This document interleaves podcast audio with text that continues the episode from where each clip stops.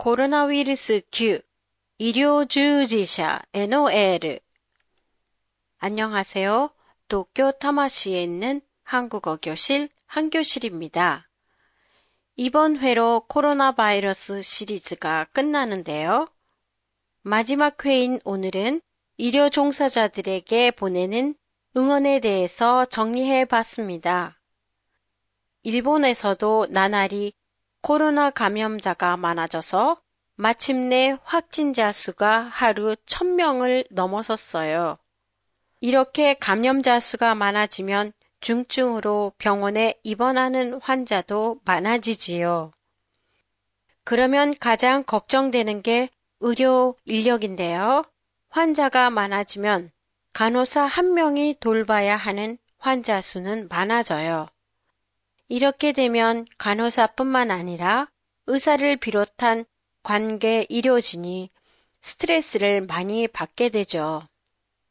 그래서 일본 국내에서 현재 이렇게 힘든 일을 하고 있는 의료 종사자들에게 보내고 있는 격려와 응원에 대해 알아봤어요.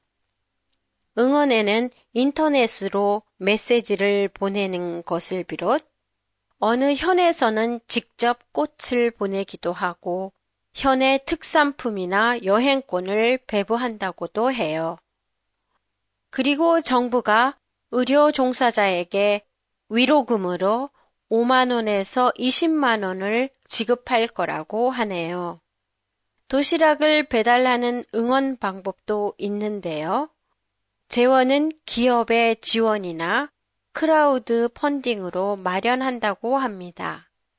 어느 기업에서는 무상으로 어깨, 목의 피로를 풀 수 있는 저온 찜질팩이나 휴식 시간에 마실 수 있는 커피, 과자 등을 응원 물품으로 보내고 있다고 해요.